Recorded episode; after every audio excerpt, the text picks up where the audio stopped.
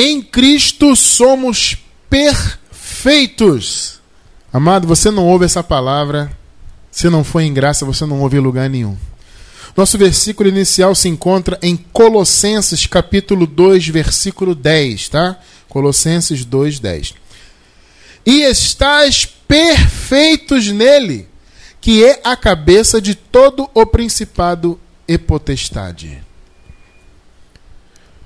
Preciosa igreja do Senhor Jesus, povo abençoado, eleitos, mais do que vencedores em Cristo, povo de propriedade exclusiva de Deus, salvos pela graça, abençoados com todas as bênçãos. Amados, não há nenhuma dúvida, hoje conhecendo a graça, como nós conhecemos, podemos dizer que não há qualquer dúvida de que em Cristo nós somos perfeitos. Esse entendimento, abençoados, nos foi negado durante muitos anos, porque nós estávamos envolvidos, ou pelo menos a maioria de nós, certamente, a maioria de vocês que está ao vivo com a gente, a maioria que está pela gravação, né, essa maioria de irmãos esteve envolvida né, com o sistema religioso. Muitos de vocês, certamente, foram religiosos, praticantes, né, principalmente da religião chamada cristã, seja qual for o segmento. Né? Então, nós estivemos envolvidos com a religião durante muito tempo e esse entendimento da nossa posição em Cristo nos fora negado durante todo esse tempo. Por quê? Por falta de revelação da graça, falta de entendimento. Muitas das vezes esse entendimento até existia, mas era negado. Há muitas pessoas hoje, amados, que conhecem a graça e que negam. Vocês pensam que não? Tem muita gente aí que conhece a palavra, muito líder aí, que conhece o evangelho da graça, mas por conveniência ele não prega a graça. Ou se prega, ele prega uma graça misturada. A gente vê muito isso por aí, né? O conhecimento da graça está por aí, está avançando, está crescendo aí pela internet. Então muita gente conhece.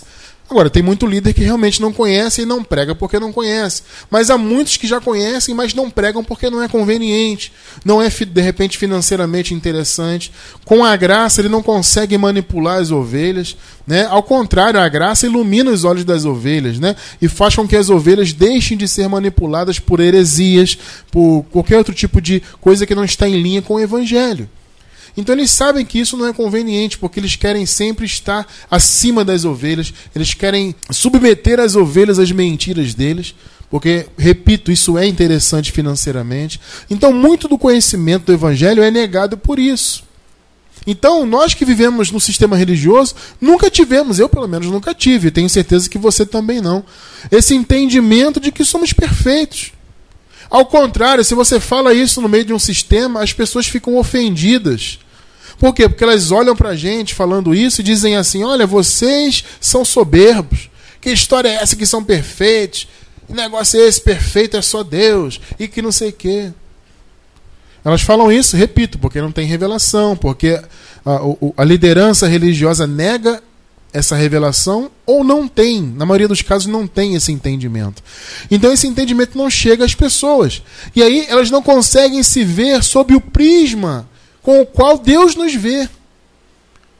Amado, quando você se olha para você de acordo com a posição que você tem em Cristo, ou seja, quando você olha para você de acordo com o que o Evangelho diz a teu respeito, você está olhando como Deus te olha. Deus olha para nós e nos vê perfeitos em Cristo. É assim que Deus nos vê. Mas essa mensagem para a religião ela não é interessante, porque a religião trabalha com o quê? Com mérito humano.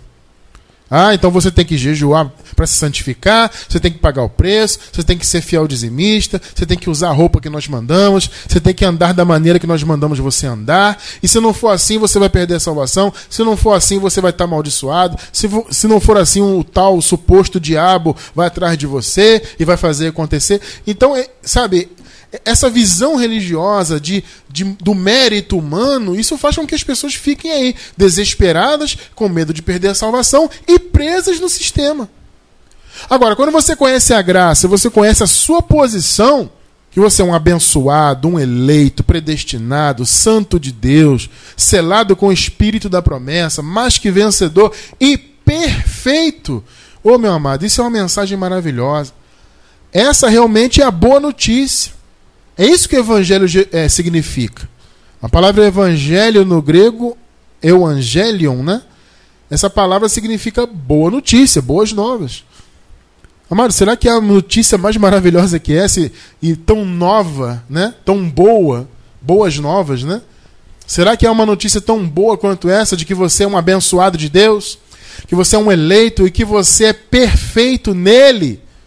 Eu acho que não há algo mais maravilhoso. Quando eu descobri isso, quando Deus me permitiu enxergar essa verdade por meio do Evangelho, eu obtive um descanso, amado, sem medida na minha vida. Porque por mais que eu fosse um religioso, e eu era um religioso ferrenho, né, vivia pagando preço, vivia cumprindo lá todos os mandamentos de todas as, as denominações às quais eu participei, né? E procurava ser ali cumpridor dos horários, cumpridor dos mandamentos, cumpridor dos, das roupas que eles mandavam usar e tudo mais. Apesar disso tudo, eu sempre me via como segunda carne, imperfeito, é, Deus estava sempre aborrecido, eu estava sempre em pecado, e que se Jesus voltasse eu ia ficar, e eu estava amaldiçoado, e tinha que jejuar toda hora, e fazer campanha toda hora, e passa o óleo na cabeça, e sacrifica daqui, e faz dali, porque eu não me via conforme a minha posição que Deus já havia me dado por meio de Cristo. Eu não me via perfeito no Senhor. Como a maioria hoje, infelizmente, continua nesta mesma situação, não se vendo perfeita em Cristo. A maioria dos abençoados não se vê assim, amados. Então é um privilégio, meu irmão, minha irmã, você que está conhecendo a graça hoje, conhecer a sua posição. Esse conhecimento que estava oculto. Até como agora há pouco, né, no momento da nós, no momento que nós estávamos lendo aqui as mensagens ao vivo, né? O abençoado escreveu, o abençoado Francisco Morgado escreveu, né, falando a respeito disso, do conhecimento que ainda está sendo ocultado por muitos, né? Infelizmente. Mas graças a Deus a mensagem está avançando. A palavra em graça está chegando ao coração dos eleitos. Ainda muito pouco? Sim. Nós queremos que essa palavra chegue muito mais. Mas ela está avançando. Então, ela ainda está realmente oculta para muitas pessoas, mas para muitos outros irmãos ela está já iluminando os olhos e vocês que estão ao vivo, vocês que estão pela gravação no YouTube, vocês fazem parte desse grupo abençoadíssimo, privilegiado por conhecer a sua posição, aquilo que o Senhor Jesus fez por você. Jesus te fez, amado, perfeito, completo. Vamos ler de novo Colossenses 2:10? Olha só. E estáis perfeitos nele, que é a cabeça de todo principado e potestade a palavra perfeito, em algumas versões aparece completo, né? Ela vem do grego, está aí na tela para você também, no grego, pepleromenoi. Essa palavra no grego significa pleno, completo, sem faltas, generosamente fornecido, preenchido até o topo. Olha só. É aquela visão que eu falei para os irmãos há um tempo atrás. Quando você imagina um copo cheio de água até a borda, ele está tão cheio que às vezes você vê a borda da água fazer uma voltinha, né? Quase transbordando. É o que essa palavra significa. Cheio até o topo, preenchido plenamente, completo. Então, o que, que Paulo está falando aqui aos Colossenses e a toda a igreja do Senhor? Vocês que são de Cristo, vocês estão perfeitos. Ou seja, vocês estão generosamente fornecidos, vocês estão plenos. Eu estou, você está, nós estamos plenos em Cristo. Ou seja, nada nos falta. Quando você lembra do Salmo 23, o Senhor é meu pastor, nada me faltará. Este é o cumprimento do Salmo 23. O Senhor é meu pastor, nada nos falta. Nada nos falta. Estamos completos nele. Mas a religião diz o contrário. Não, tem que jejuar. Não, tem que subir um monte. Não, tem que fazer a campanha. Não, tem que passar o óleo. E tem que comer a Páscoa judaica, ou a, a ceia. Ou, e, sabe? E faz a campanha do óleo aqui. Pega o sabonete ungido dali. E anda de joelho no salão da igreja. E passa a madrugada acordado orando. Tem que pagar o preço. Porque eles não se veem perfeitos. Então eles sempre têm que buscar o aperfeiçoamento espiritual por meio de sacrifícios humanos. O que não faz sentido. A palavra de Deus é muito clara quanto à nossa posição. E estais perfeitos nele, em Jesus, completos, sem falta, cheios até a borda. Essa é a minha posição, essa é a sua posição. Que independe, amado, de qualquer tipo de mérito humano, de sacrifício, isso é tudo bobagem humana. Então, amados, quem não tem o conhecimento da graça não compreende a sua posição diante de Deus. Então, quando nós dizemos que somos perfeitos, o religioso fica logo indignado, como eu falei agora há pouco. Chama a gente de soberbo, ah, você está dizendo que você é melhor que o outro, porque se eu sou imperfeito, como é que você pode ser perfeito? Amados, olha só. De repente você é novo em graça e essa mensagem é justamente para você, principalmente, claro, é para todos, mas principalmente para você que é novo na graça, que está se chegando agora ao conhecimento. Para você entender essa questão da perfeição, você tem que entender que nós, filhos de Deus, temos fundamentalmente duas naturezas. Se você não enxergar e você não separar as naturezas do Filho de Deus, você nunca vai entender a sua posição. Então é importante você entender a luz do Evangelho, a separar as naturezas e aprender a enxergar em qual natureza você tem que colocar os seus olhos. Né? Vamos ver as duas naturezas aqui na palavra? Gálatas 5,17. Porque a carne, olha aí a carne, carne é a natureza humana. Porque a carne luta contra o espírito e o espírito contra a carne. E estes se opõem um ao outro para que não façais o que quereis. Percebeu qual é a batalha que nós temos que travar? Carne contra espírito, espírito contra a carne. Essa é a batalha. O Espírito Santo habita dentro do nosso espírito. Ele é um espírito com o nosso espírito. Então, o nosso espírito, com o auxílio do Espírito Santo habitando nele, ele luta contra a carne. E a força, o combustível para isso é a palavra. Então, essa batalha 24 horas por dia, meus amados. A nossa natureza humana sempre querendo errar, sempre querendo praticar o mal. E o Espírito, por outro lado, combatendo com o fruto do Espírito, com a palavra ativada em nosso entendimento, e essa luta acontece. Agora, quantas naturezas você consegue observar aqui? Duas: carne, espírito. Homem exterior, homem interior. Entendem isso? Se você não entender essas duas naturezas e não aprender a separar essas duas naturezas, você nunca vai entender essa questão de ser perfeito. Por quê? Porque você lê na palavra, estás perfeitos nele. Aí você olha para a tua carne e você vê a imperfeição. O religioso não se vê perfeito em Cristo, por quê? Porque ele só se vê segundo a carne. Ele só olha para ele do ponto de vista da carne. Então ele vê o quê? Defeitos, desejos enganosos, inclinações contrárias à palavra. Então, como é que eu sou perfeito nessa carne aqui? Amado, você tem que entender, é fundamental compreender que nós já fomos despidos dessa carne. Nós já vamos ler isso daqui a pouco aqui. Assim você pode se olhar segundo o Espírito. Apesar de nós habitarmos em um corpo carnal, nós podemos e devemos nos olhar segundo o Espírito, não segundo a carne. Então, o primeiro ponto para você entender a questão da perfeição é você separar as naturezas. Você entende que há duas naturezas, você tem que separar elas e observar e saber que você tem que olhar segundo o Espírito para você não mais segundo a carne. Veja só, 2 de Coríntios 5, versículos 16 e 17. Assim que daqui por diante, olha só, amados, daqui por diante o que? Na nova aliança. Paulo aqui estava escrevendo, a nova aliança já estava estabelecida. Então ele escreve: assim que daqui por diante a ninguém conhecemos segundo a carne. Olha aí, ó. Duas naturezas, carne e espírito. Olha o que a palavra ensina, acabou de te ensinar agora. A não conhecer a ninguém segundo a carne. E isso, evidentemente, inclui você mesmo. Se você não deve olhar o irmão segundo a carne, você também não deve se olhar segundo a carne. Ninguém. Assim que daqui por diante, a ninguém conhecemos segundo a carne. E ainda que tenhamos conhecido Cristo segundo a carne, ou seja, Jesus de Nazaré, contudo agora já não o conhecemos desse modo. Por isso que em nosso ministério nós não conhecemos Jesus mais segundo a carne. Porque segundo a carne, Jesus morreu. Jesus de Nazaré, amados, morreu. E ele ressuscitou, agora ele é outro. Isso está em Romanos, capítulo 7, versículo 4. Nós pertencemos a outro, aquele que ressuscitou. São duas manifestações. Entendem isso? Então, a ninguém conhecemos segundo a carne. Nem o, nem o seu irmão, nem ao próprio Jesus e nem a você mesmo. Por quê? Versículo 17. Assim que, se alguém está em Cristo, nova criatura é.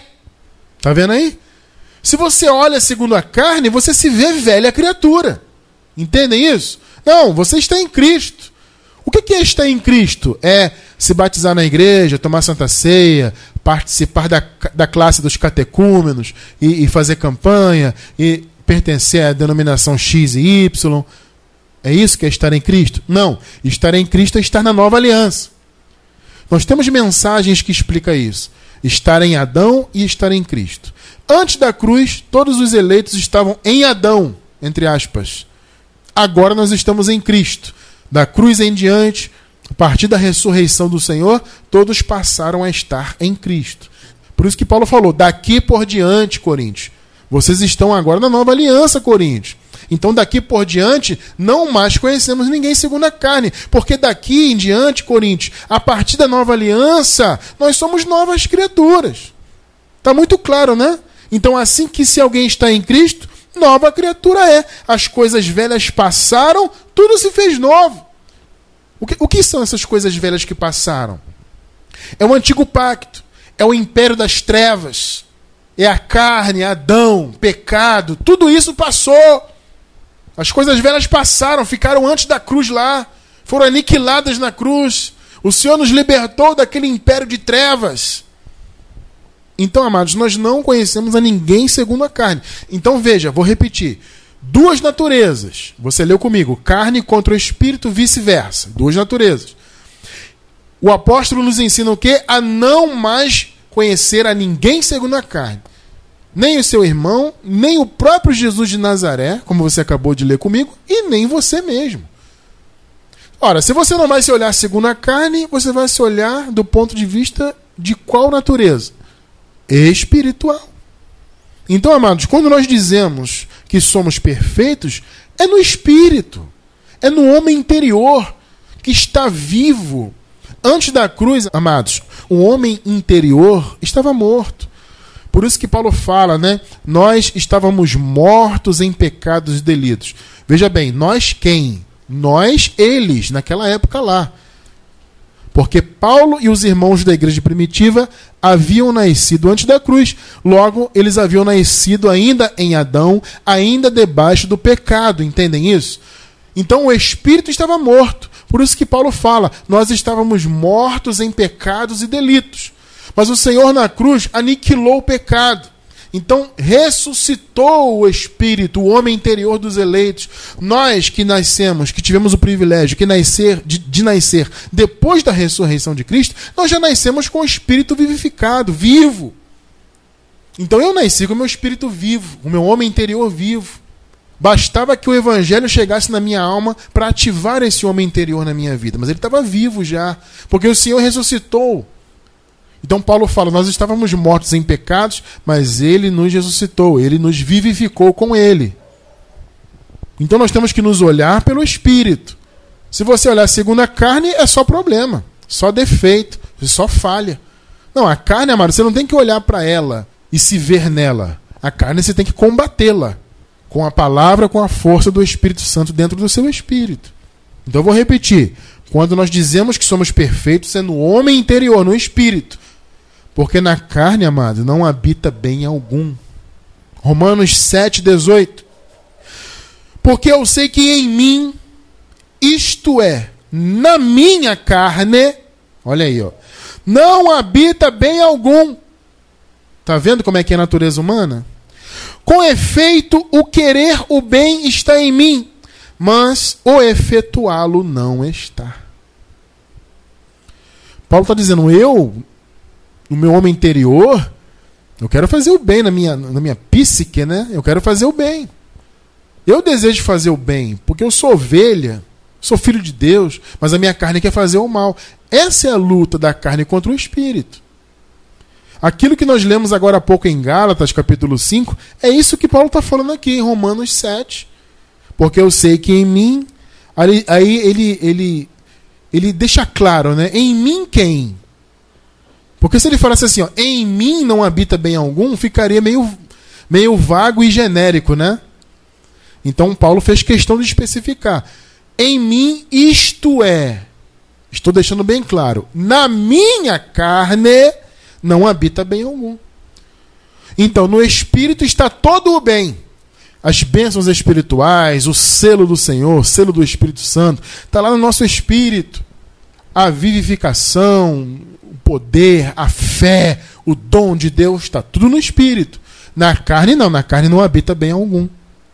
Então, para você se enxergar dentro da posição que você tem diante de Deus, você tem que se enxergar segundo o Espírito. Vocês estão compreendendo isso, né? Porque na carne não habita bem algum e nunca vai habitar. A carne nunca vai se converter. Então, amados, um outro ponto importante para vocês conhecerem na palavra, principalmente vocês que são novos em graça, é que vocês têm que entender que nós já fomos despidos dessa carne. Eu falei isso agora há pouco. Vamos ler agora a referência bíblica. Colossenses 2, versículo 11. Eu vou ler aqui a nova versão internacional. Veja só. Nele também vocês foram circuncidados, não com uma circuncisão feita por mãos humanas, mas com a circuncisão feita por Cristo, que é o despojar do corpo da carne. Ó. A circuncisão antes era o quê? É a circuncisão na carne do prepúcio, né? Essa é a circuncisão segundo a lei. Agora, a circuncisão genuína que Jesus fez, fez de uma vez por todas, foi aonde? Foi no coração. Ele nos separou da nossa carne. Então você hoje habita em um corpo de carne, mas esse corpo de carne ele é um invólucro. Porque a sua verdadeira e genuína identidade é espiritual. Você acabou de ler comigo. O Senhor despojou o corpo da carne, amado. Em Romanos capítulo 6, versículo 6, diz que o velho homem morreu com Cristo. E diz que o Senhor morreu para desfazer o corpo Desfazer, esse é o termo. É só você ler depois, anota aí. Eu não vou ler agora não, porque não está no esboço aqui, mas você pode ler depois. Romanos 6, 6. Nós morremos, o Senhor morreu na cruz, nós morremos com ele, para que o nosso homem velho fosse desfeito.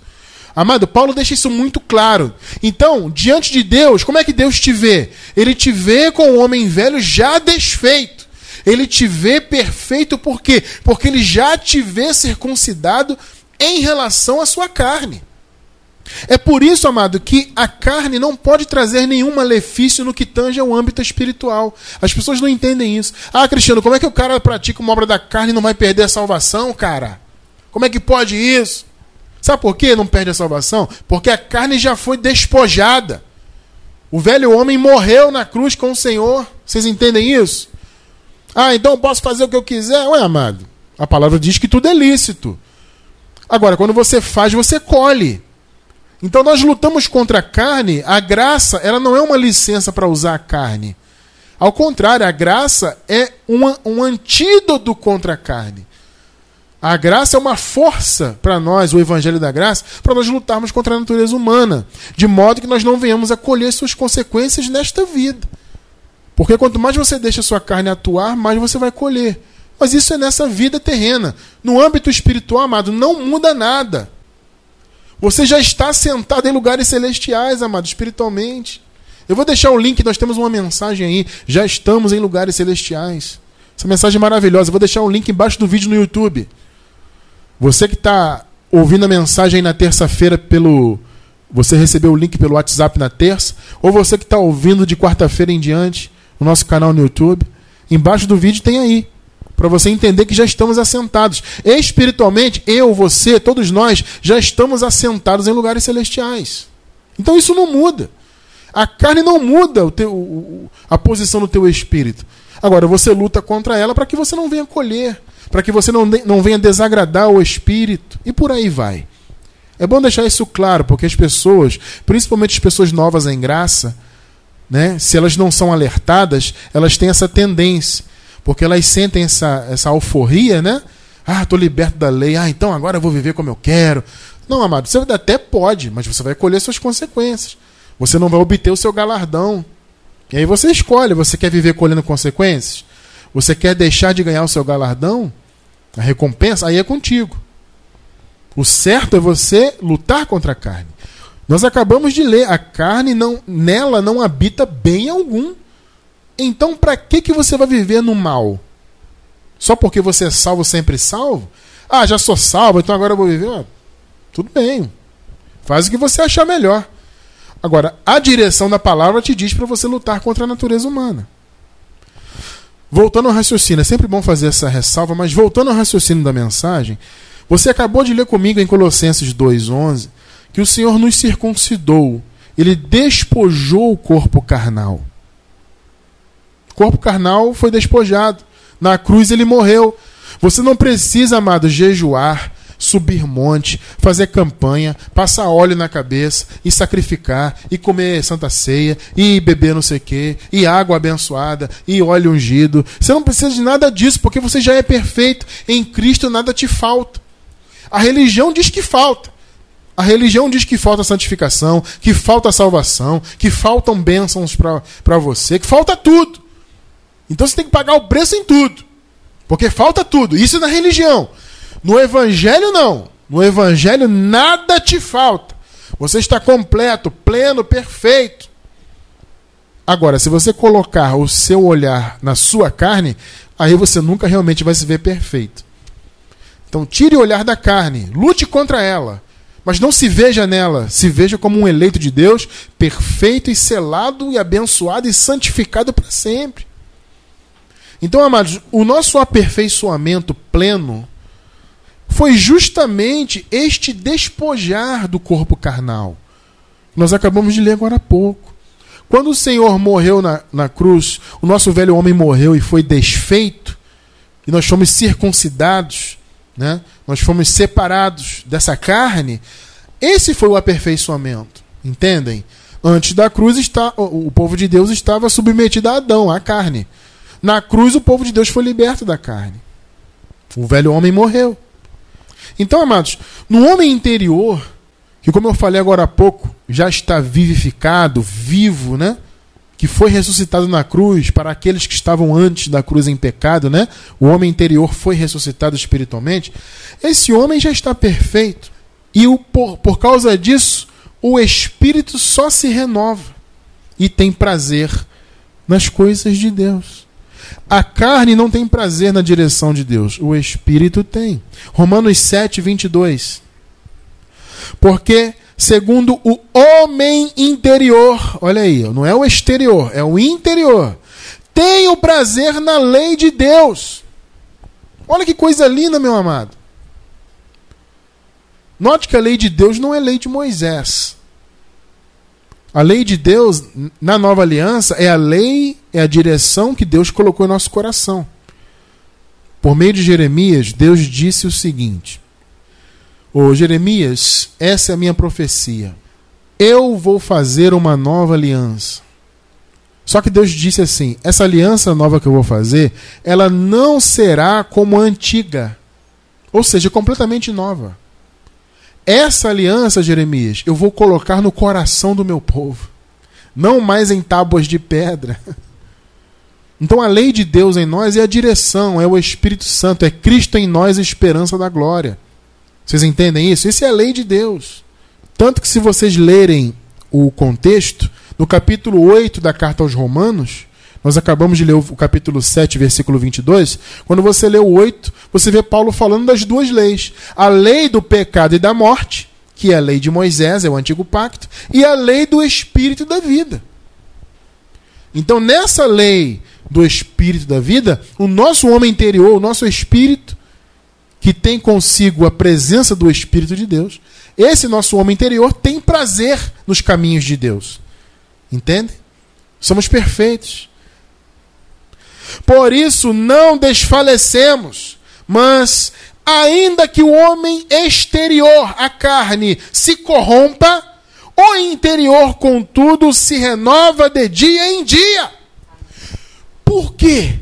Porque ele está perfeito, completo. Então qual é a tendência? É só se renovar. Cada palavra, cada revelação que vem no seu entendimento é alimento para o teu homem interior. E ele só se renova, ele não tem como é, se corromper mais. A carne, amado, se corrompe. No sentido aqui é o que? A carne envelhece, a carne adoece, ela se corrompe. Isso é a carne. O homem interior não. O espírito ele só se renova. Agora eu quero fazer uma segunda ressalva aqui, é importante fazer também. É importante ressaltar que enquanto humanos nesse mundo e enquanto obreiros do reino de Deus, nós ainda estamos a caminho da perfeição. Mais uma vez, é bom fazer essa ressalva. Espiritualmente, você leu lá comigo no início. E estás perfeitos nele. Perfeito no grego é cheio, completo. Nada te falta. Então, espiritualmente, essa é a sua posição. Você acabou de ler que teu homem interior, ele só se renova. Ponto. Mas, enquanto humanos no mundo, estamos crescendo.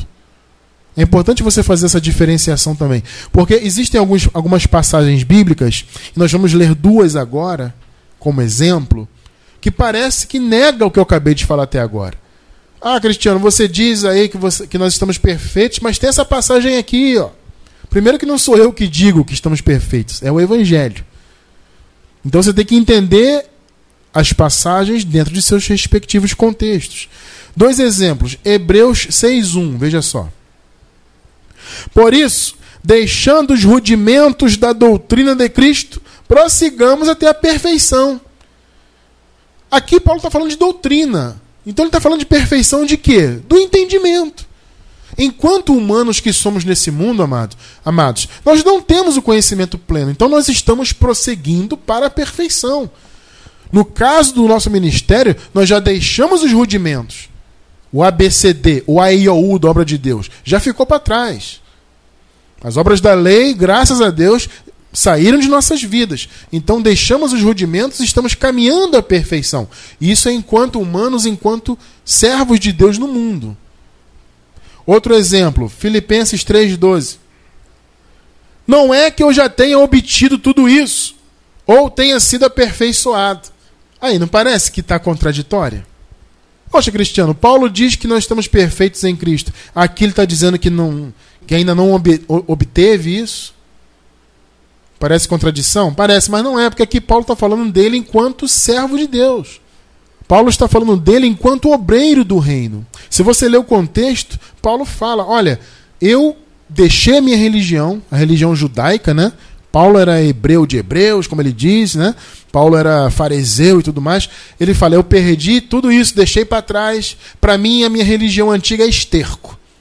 Mas agora eu estou prosseguindo para me aperfeiçoar cada vez mais. Eu quero sofrer mais. Eu, aí Paulo fala, né? Sofrer como Jesus sofreu. Eu quero ainda.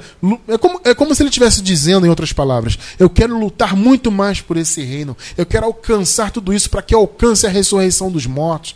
Paulo está falando dele enquanto apóstolo, enquanto missionário. Então ele fala aqui, ó, não que eu já tenha obtido ou tenha sido aperfeiçoado. Ministerialmente que ele está falando. Ele não está falando do espírito dele. Ele não está falando do homem interior. Ele está falando ministerialmente, enquanto homem nesse mundo.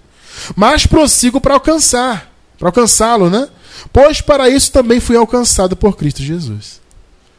Então, no espírito, amados, estamos perfeitos, mas enquanto obreiros, nós ainda estamos nos aperfeiçoando, ainda estamos crescendo em conhecimento. Vocês entendem isso, amados? É importante você entender isso. Tem que separar.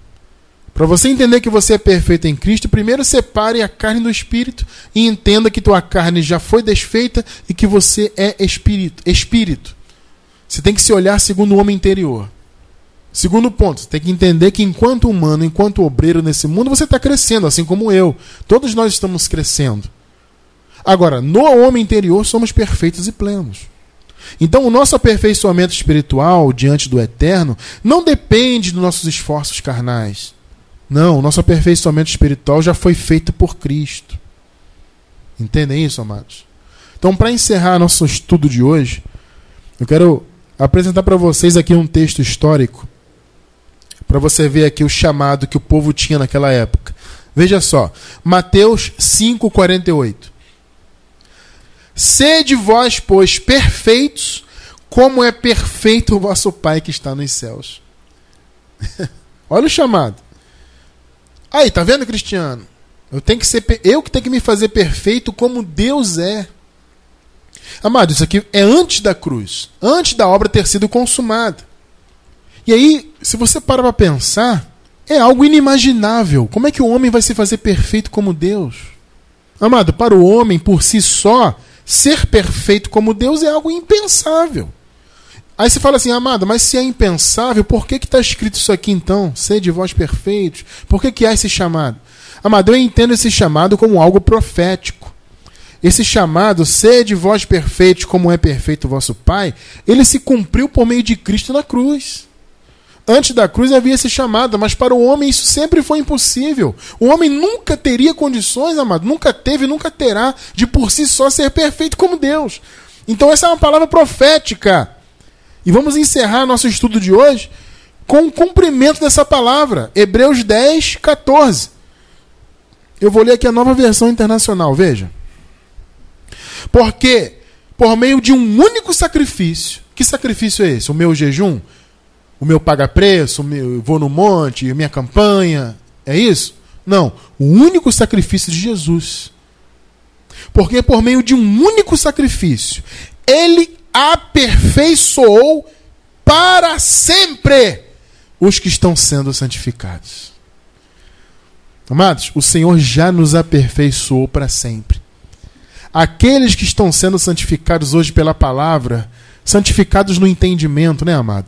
Porque à medida que a palavra da verdade chega no entendimento da ovelha, a palavra da verdade santifica, a palavra da verdade limpa, é o que Paulo chama de lavar, o lavar regenerador e renovador do espírito.